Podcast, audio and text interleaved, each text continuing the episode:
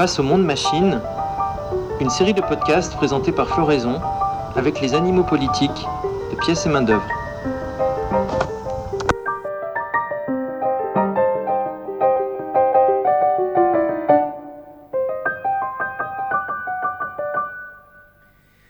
Bonjour et bienvenue sur Floraison. Vous écoutez Face au monde machine. Et si vous avez manqué les épisodes précédents, on vous conseille vraiment de commencer par le premier pour une meilleure compréhension globale. Jusqu'ici, on peut dire que les trois premiers épisodes euh, constituaient une forme d'introduction à toute la série.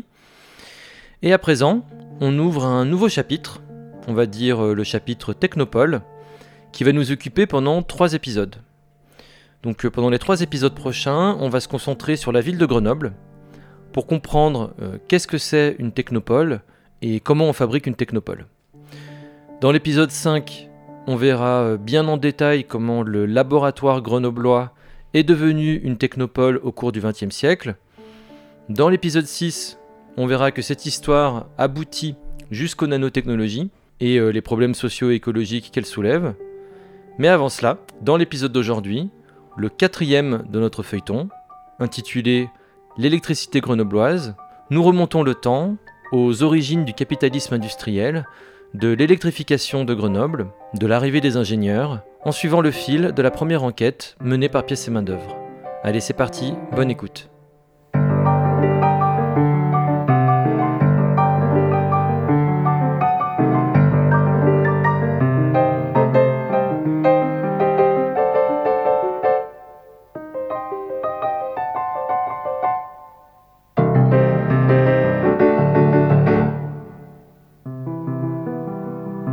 Alors la première enquête euh, commence avec l'information dans le journal local suivant laquelle euh, va se créer une pépinière d'entreprises biotechnologiques euh, à La Tronche, qui est une commune voisine de Grenoble, qui est en zone inondable. en fait, c'est la commune où, se situe le, le CHU. Et donc, cette pépinière d'entreprises biotechnologiques qui s'appelle Biopolis nous apprend le Daubé, le Dauphiné libéré, euh, est monté grâce à un rassemblement de partenariats, comme c'est euh, toujours le cas, euh, et qui réunit notamment le CHU donc de Grenoble et le service de santé des armées, le centre de recherche du service de santé des armées, le CRESA. En quelle année, pardon? Et ça, 2001. 2001, ouais, c'est ça. Donc c'est un premier texte qui à l'époque est signé Simple citoyen, pièces et main-d'œuvre n'existe pas sous ce nom-là. Donc c'est simple, hein, c'est un recto verso, un tract, quoi, qu'on va distribuer euh, dans ces fameuses conférences euh, de vulgarisation scientifique qui ont lieu à Grenoble. Et euh, c'est la première fois, semble-t-il, que dans cette ville de la science, une voix dissonante ose s'exprimer et ça, ça provoque euh, euh, une réaction disproportionnée. Enfin, c'est très... Pour, la première fois depuis le mouvement antinucléaire Absolument. des années 75-79. Euh, exact. Et disons que c'est le renouveau d'une dissidence, enfin bon, d'une voix dissonante quoi. Et donc ça commence comme ça. Euh, pourquoi l'armée euh, participe à un projet de biotechnologie? Et d'ailleurs les biotechnologies, c'est pourquoi faire? Et euh, qui c'est les gens qui travaillent là-dedans? Et ils ont plein de casquettes. il y a plein de questions qui sont posées d'emblée. par exemple, le fait que le, ce qu'on appelle le technogratin, ces gens qui dirigent, qui décident, euh, et qui sont les vrais euh, décideurs, ils ont toujours l'habitude de travailler ensemble. Donc scientifiques, industriels, élus locaux, militaires.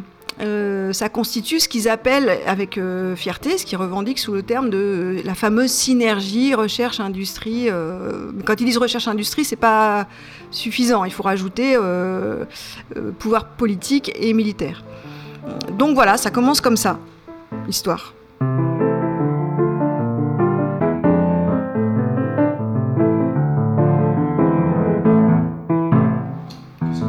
Bah, ce qu'on peut dire là-dessus, c'est que le premier papier en entraîne d'autres parce que euh, comme ce projet est en train de se créer, il y a euh, des informations qui paraissent un peu plus, etc. Donc on continue euh, de suivre. Ce qu'on peut dire, c'est qu'à l'époque, ça, ça, fait sensation. On a quand même eu une page entière dans le Dobé. Sur votre, euh, Oui, votre oui, oui. dissidence, le Oui, tract Oui, oui, il y, y a eu, il y y avait beaucoup de presse. Le, le Dauphiné libéré, à l'époque, nous euh, parlait de nous. Maintenant, ils sont plus, plus intelligents. Mais à l'époque, ils parlaient de nous. Et donc, ils, ils ont parlé de, de- ce tract. Ils ont parlé de, Ils ont mené leur propre enquête. Du coup, le patron de la, la métro à l'époque, Didier Migaud, nous répondait également euh, par voie de presse et essayait de rassurer les gens. Ils essayaient de déporter la polémique sur la question du risque. C'est-à-dire, euh, nous, on avait relevé parmi d'autres choses que c'était en zone dite inondable. Mais c'était un élément parmi d'autres. Et toute la réponse était euh, Ah oui, non, mais ça risque rien, etc. Les précautions sont prises, et ainsi de suite.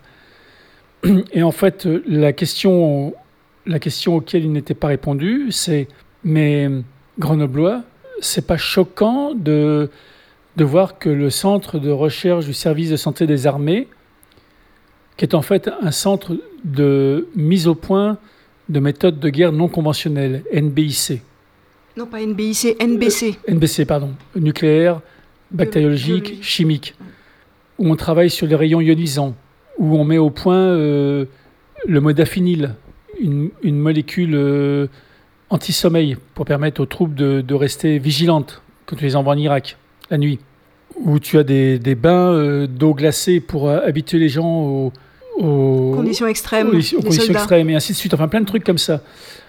Est-ce que c'est normal que les militaires soient là-dedans?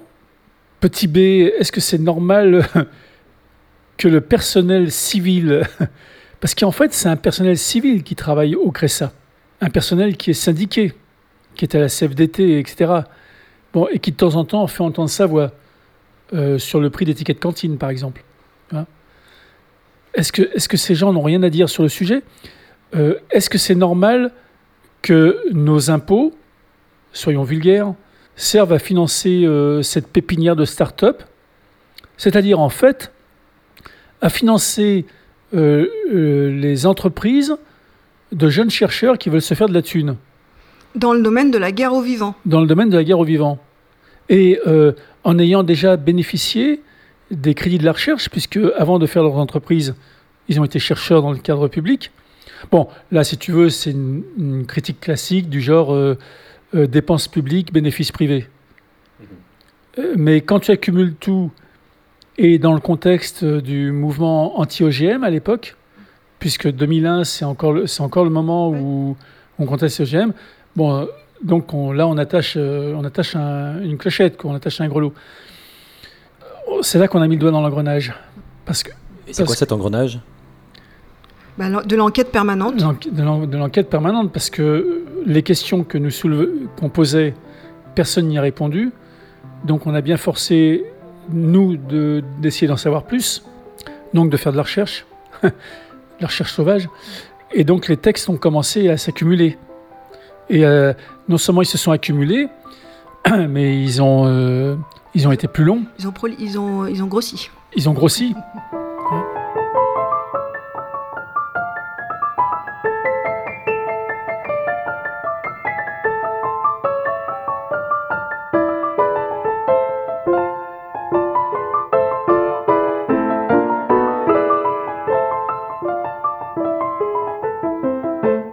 Donc vous êtes remonté jusqu'où comme ça?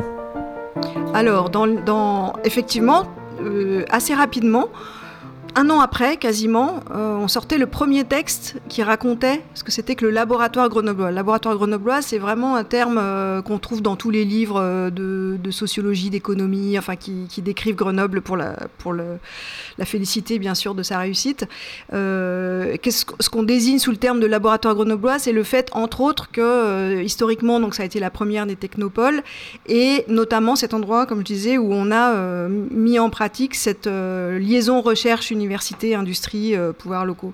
Et donc euh, oui, assez vite, euh, on a été amené à faire l'histoire de ce que c'était que ce laboratoire grenoblois. Alors Le, le laboratoire Grenoblois, en fait, c'est une notion que moi, j'avais héritée de, de mes copains de communauté entre 73 et 77.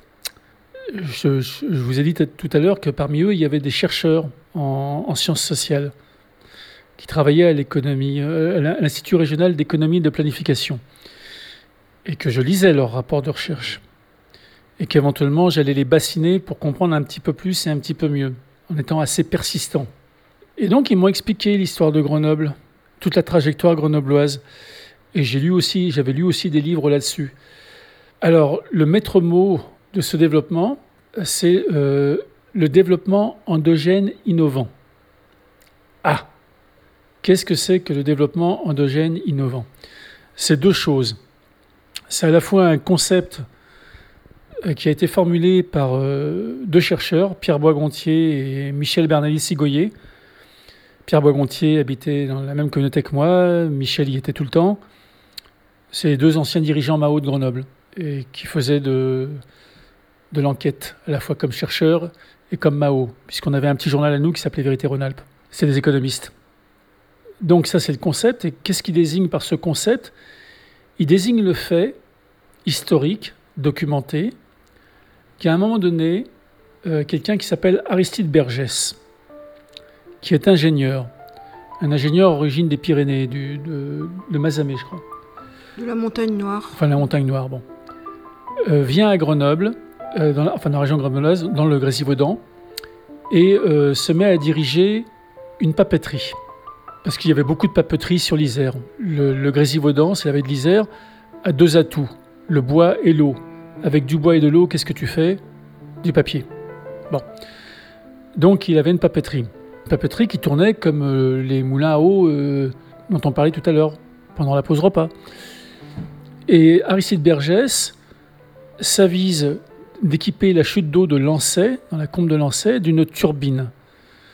Techniquement, je suis incapable de t'expliquer comment ça marche. Mais il fabrique de l'électricité, et l'électricité fait tourner ses machines. Et donc, il, il ne dépend plus de l'eau, il dépend de l'électricité. Enfin, il dépend de l'eau indirectement, mais il construit des canaux dans la montagne, il fait des dérivations, d'où de gros conflits de voisinage avec les paysans, mais ça ne va pas durer parce que rapidement, il va les embaucher dans son usine. Et il fait tourner ses, fabriques, ses machines pour fabriquer le papier avec l'électricité. Rapidement, ses collègues industriels, petits industriels papetiers, disent Waouh, la bonne idée Et donc ils limitent. Puis les fondeurs, pareil, les électrométallurgistes, puis les électrochimistes, puis, etc., etc. Donc, Aristide Bergès est à l'origine de cette innovation. Cette innovation, il en fait la publicité. Il trouve un slogan formidable, la houille blanche. En fait, c'est pas lui qui l'a inventé, c'est Cavour, un Italien, dans le Piémont. Mais euh, il, invente ce slogan et il fonde tout un tas d'entreprises. Ils font une entreprise de tramway, par exemple, ce qui te montre que le tramway, euh, c'est pas spécialement écolo. Ils fondent une compagnie d'électricité qui, qui euh, éclaire le Grésivaudan. Il se présente aux élections. Il a fait un, il a un tract de campagne extraordinaire euh, que j'avais reproduit dans Sous le seuil de l'innovation. Je sais pas si tu, ouais, tu l'as eu. Bon, où il explique tous les bénéfices de l'hygiénisme la, rue sera assainie grâce à l'électricité, on travaille plus tard. Euh, les hommes ne traîneront plus au café, rentreront à la maison. Bon. Les enfants, ils, sont émerveillés par la, petite lumière. Gain de productivité, tout ça. Et donc, assez rapidement, Aristide Bergès se fait élire, alors je ne sais, sais plus si député, conseiller général, mais tu vois l'investissement de ces ingénieurs entrepreneurs dans le pouvoir politique local non seulement lui, mais tous les autres de la vallée. Hein, enfin bon.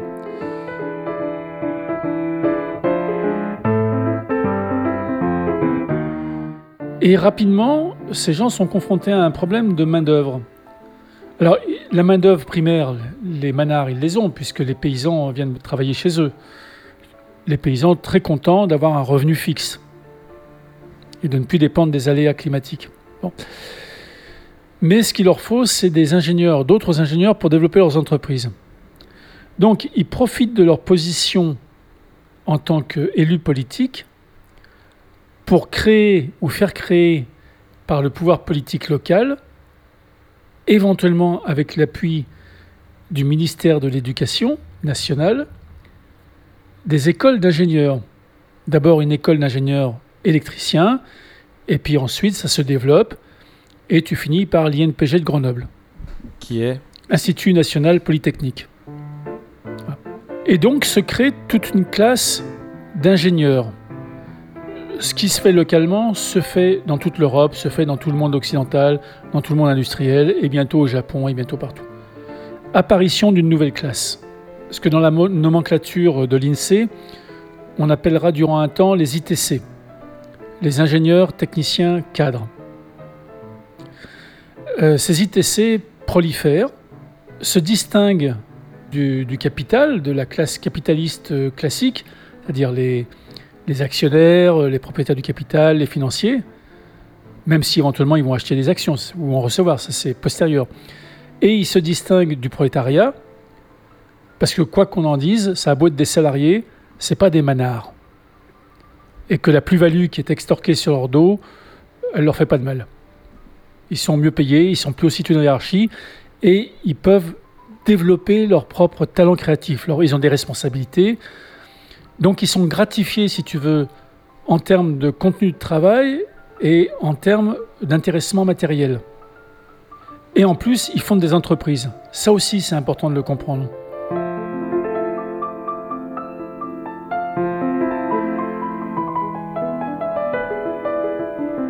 Aux origines du capitalisme industriel, dans toute l'Europe, que ce soit en Écosse, aux Pays-Bas, en Allemagne, en France, etc., tu as des ingénieurs quelquefois simplement des types ingénieux, des ouvriers, des barbiers, on a vu le cas euh, en Allemagne, aux Pays-Bas, tout ça, qui, s'acharnent et qui deviennent des ingénieurs de fait, sans diplôme, mais souvent des ingénieurs diplômés qui ont une idée et qui appliquent l'idée, et qui font une entreprise, et qui trouvent le capital auprès de leurs amis, de leur famille, voire des banques ou d'associés. Mais le moteur, c'est l'ingénieur. C'est lui qui a l'initiative.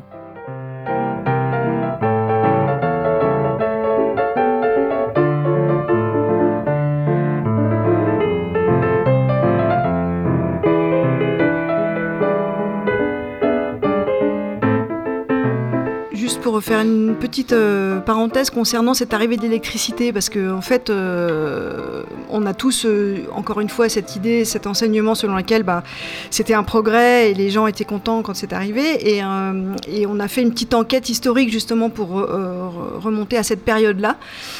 Et euh, on a été très surpris de retrouver des documents montrant qu'en fait la population n'était pas euh, avide d'avoir l'électricité chez elle notamment, et même en ville d'ailleurs, et que ça n'a pas été euh, une évidence ce, ce progrès-là. C'était pas du tout un bienfait que tout le monde attendait. Et c'est très soulageant de découvrir ça parce que on se rend compte encore une fois que bah, à, chaque, à chaque étape il y a eu des, des, des divergences et que finalement on peut aussi critiquer le mouvement de l'électrification parce que les gens qui l'ont vécu sur le moment l'ont déjà critiqué. Et par exemple, alors il y avait en effet les conflits d'usage sur l'eau. Euh, mais il y avait aussi euh, le fait que les gens euh, ne voyaient vraiment pas l'intérêt. Alors oui, avoir une ampoule à la maison, pourquoi pas mais personne n'avait envie d'acheter du matériel électrique, enfin pour la maison, etc. Donc ils ont été obligés, et nous on a retrouvé les documents d'époque qui sont vraiment intéressants, de leur forcer la main, alors comme d'habitude avec la publicité euh, et puis les événements euh, très marquants. c'est comme ça qu'en 1925, on organise ici une très grande exposition universelle sur l'électricité, dédiée à la fée électricité, avec une affiche qui est euh, dessinée par Mucha, donc le peintre qui est un ami de Bergès, des Bergès. et dans cette exposition, les gens peuvent voir ce que c'est que la maison électrique, euh, la ferme électrique aussi. Et euh, en contrepoint, on leur montre euh, un village nègre et un village alpin, qui sont donc censés être les deux représentants de l'arriération avant l'électricité, pour montrer à quel point vraiment ils n'auraient pas du tout envie de continuer à vivre comme ça, et qu'il faut adopter le, mode de vie moderne. Et il y a des documents des journaux professionnels de l'époque, donc des années 20, qui sont très intéressants parce que les industriels se disent ça marche pas. Et si on veut tirer des lignes, le problème de l'électricité, c'est que si on veut tirer des lignes euh, qui sont quand même d'assez assez longue distance, pour que ça soit rentable, il faut qu'on ait des clients. Enfin, sinon, on peut pas. Et donc, ils écrivent entre eux, il faut absolument qu'on on arrive euh, à convaincre les gens qu'ils doivent installer chez eux du matériel pour faire du froid et du chauffage. Donc c'est drôle parce que l'idée de, des grippins d'EDF qu'ils ont refourgué de force pour, euh, pour développer le nucléaire dans les années 70, elle avait déjà une, histoire précédente, donc dans les années 20, euh, parce que les, gens n'adhéraient pas suffisamment euh, au matériel électrique. Et ce que disent des historiens qui ont étudié ça, c'est à quel point euh, le discours de la propagande de la technocratie, qui s'appelait pas comme ça euh, à l'époque, si le mot avait déjà été forgé, mais bon. Euh, il y a tout un, discours de. l'histoire est réécrite en quelque sorte, l'histoire officielle est écrite de la manière suivante. Jusqu'ici, il y avait que des ploucs, vous savez, le crétin des Alpes, qui vivaient sur leur montagne sans savoir comment l'exploiter, à part élever quelques moutons. Enfin, c'était vraiment. Et donc tout ça végétait. Bon, et, soudain vinrent les ingénieurs. Et, l'histoire officielle est vraiment racontée comme ça. C'est-à-dire qu'à partir d'Aristide Bergès, de ses collègues euh, de l'Institut d'électrotechnique et puis euh, de toute la, caste euh, technopolitique, économique, grâce à eux, enfin, nous avons pu vivre ici. et y voir clair. y voir clair.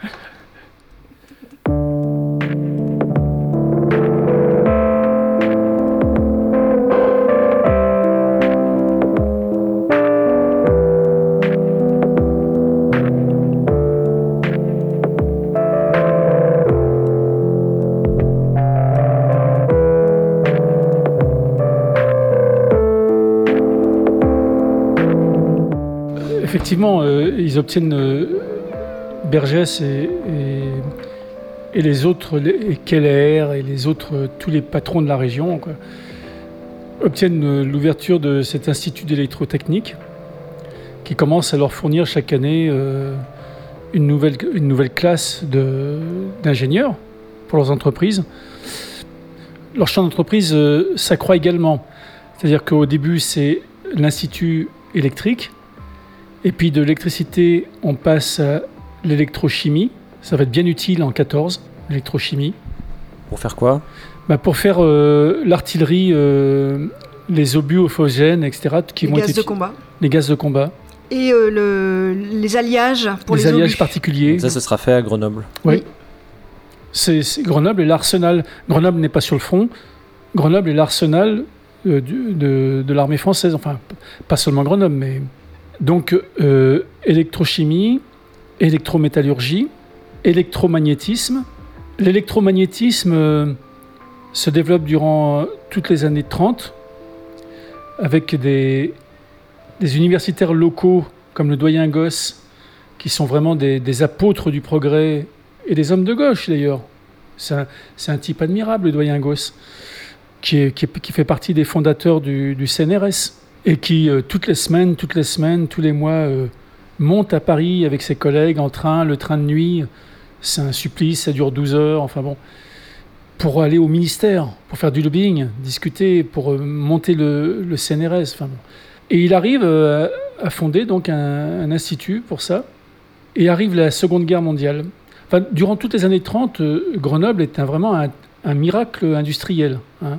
C'est un, un, des endroits à la suite de la guerre de 14, c'est devenu un des endroits qui se développe le plus rapidement et, toutes les industries de guerre et toutes les passent des commandes aux industriels grenoblois. Tu as tout un tas de, dynasties qui se fondent à l'époque, comme les Merlin et Gérin, qui vont finir par faire Merlin-Gérin, qui vont finir par faire. Bon, Nerpic, tout ça, c'est des ingénieurs. Euh, leur nom, c'est Nerpic, c'est Néret Picard, mm. et ainsi de suite. Bouchaillé-Vialet. Bouchaillé-Vialet, enfin bon. Et euh, arrive la Seconde Guerre mondiale et l'étrange défaite. Et à ce moment-là, il y a un cadre de l'électromagnétisme de la faculté de Strasbourg qui s'appelle Louis Néel, qui est replié à Clermont-Ferrand. En fait, toute la faculté de Strasbourg est, repliée à Clermont-Ferrand. Et Louis Néel euh, cherche un endroit où il pourrait faire de l'électromagnétisme. Alors il envisage Clermont-Ferrand, enfin bon, il ne sait pas trop. Entre-temps, lui, il a fait la guerre, il était encore jeune, il a fait la guerre en tant que scientifique. Et il a travaillé pour la marine. Et il a travaillé à des, à des systèmes de, de, de, mines magnétiques et de dépistage des mines magnétiques. Donc, c'est quelqu'un qui a l'habitude de travailler avec la marine. On lui dit, bah, à Grenoble, il y a des locaux, il y a un patronat dynamique, il y a des, des élus progressistes, etc. Et il y a des locaux qui viennent d'être construits par le doyen Gosse. Donc vous devriez aller là-bas. Banco, il vient à Grenoble. Il vient à Grenoble pour faire de, l'électromagnétisme. Et il s'occupe pas de la résistance ni de tout ça. Enfin, lui, il travaille quoi. Bon. Le doyen Gosse, par contre, se mêle de résistance et il est fusillé euh, par la Gestapo et la milice euh, dans un chemin creux à Mélan en 44. Mais Louis il travaille.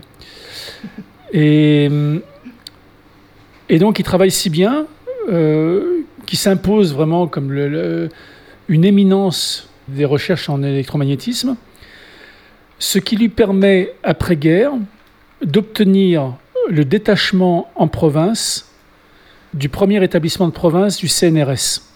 Le CNRS, sa fondation, c'est en 1939. Et d'ailleurs, à l'époque, ça s'appelait CNRS-A. A pour application ou A pour armement. On en débat. Armée.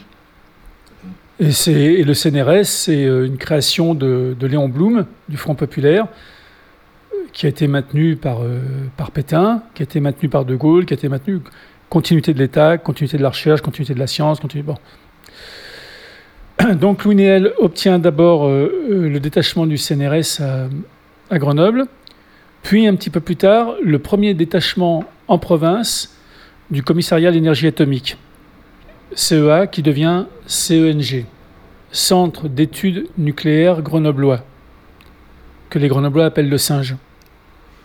Et CNRS et CENG, CEA, s'installent sur l'ancien polygone d'artillerie qu'on appelle aujourd'hui la presqu'île scientifique.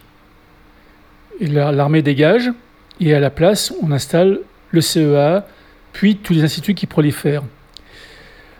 Toutes ces, écoles, électrochimie, électrométallurgie, euh, électronucléaire, électromagnétisme, polytechnique, fournissent des ingénieurs.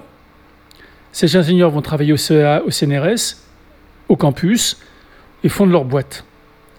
Voilà ce que Boisgontier et Sigoyer, Michel de Bernardi de Sigoyer, dit SIGO, appelle le développement endogène innovant. L'idée qu'à partir du territoire local et à partir des ressources locales, à la fois les ressources matérielles, mais les ressources intellectuelles, mais les ressources financières, parce qu'il y avait des banques à Grenoble. Il y avait la banque euh, euh La Nicolas, la, Nicolas Oui, La Nicolas La bon, qui elle remonte à, la traite et à Saint-Domingue et au commerce des sucres. Eh ben, tu, peux développer, euh, tu peux développer, indépendamment du pouvoir central, une puissance scientifique, scientifico-industrielle. Et eux, ils trouvent ça bien, bien sûr.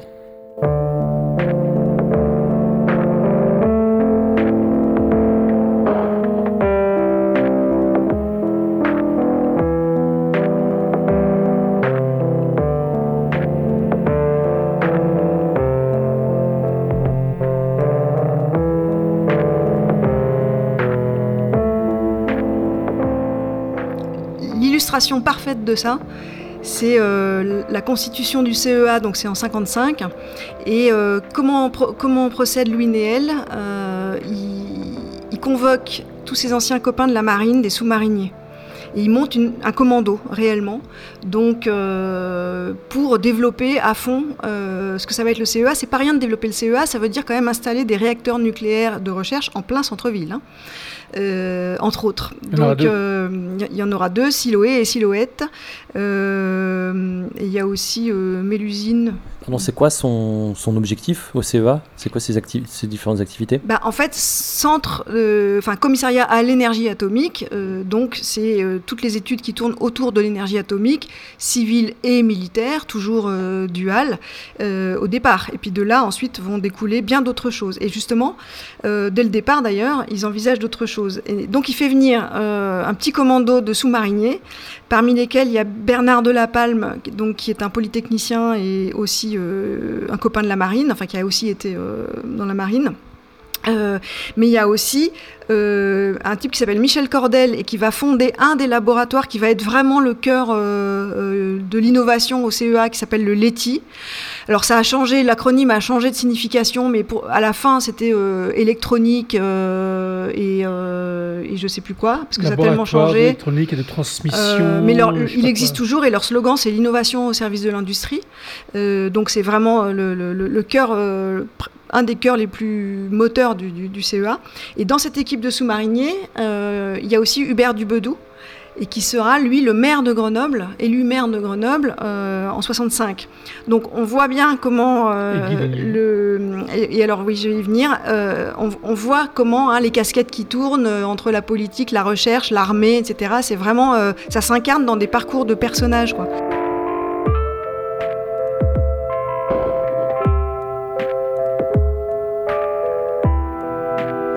Il y a un autre personnage euh, qu'on a découvert plus récemment qui s'appelle Guy Denielou, qui est lui aussi euh, un ingénieur qui vient de la marine et qui va participer euh, activement au développement du CEA local. Et nous, bah, il nous intéresse parce que c'est la double titre. D'abord, plus tard, il a fondé l'Université technologique de Compiègne donc dans les années 70, euh, qui est un haut lieu de la formation d'ingénieurs, mais pas seulement d'ingénieurs, des ingénieurs euh, promoteurs aussi de, de, l'acceptabilité euh, des sciences. Et c'est lui, a priori, qui a forgé le, terme règne machinal qu'on croyait avoir inventé et qu'on a trouvé sous sa plume en 1980, mais en fait il l'employait déjà antérieurement. donc il n'y avait pas de, il n'y a, pas de hasard. le règne machinal, ça part de Grenoble.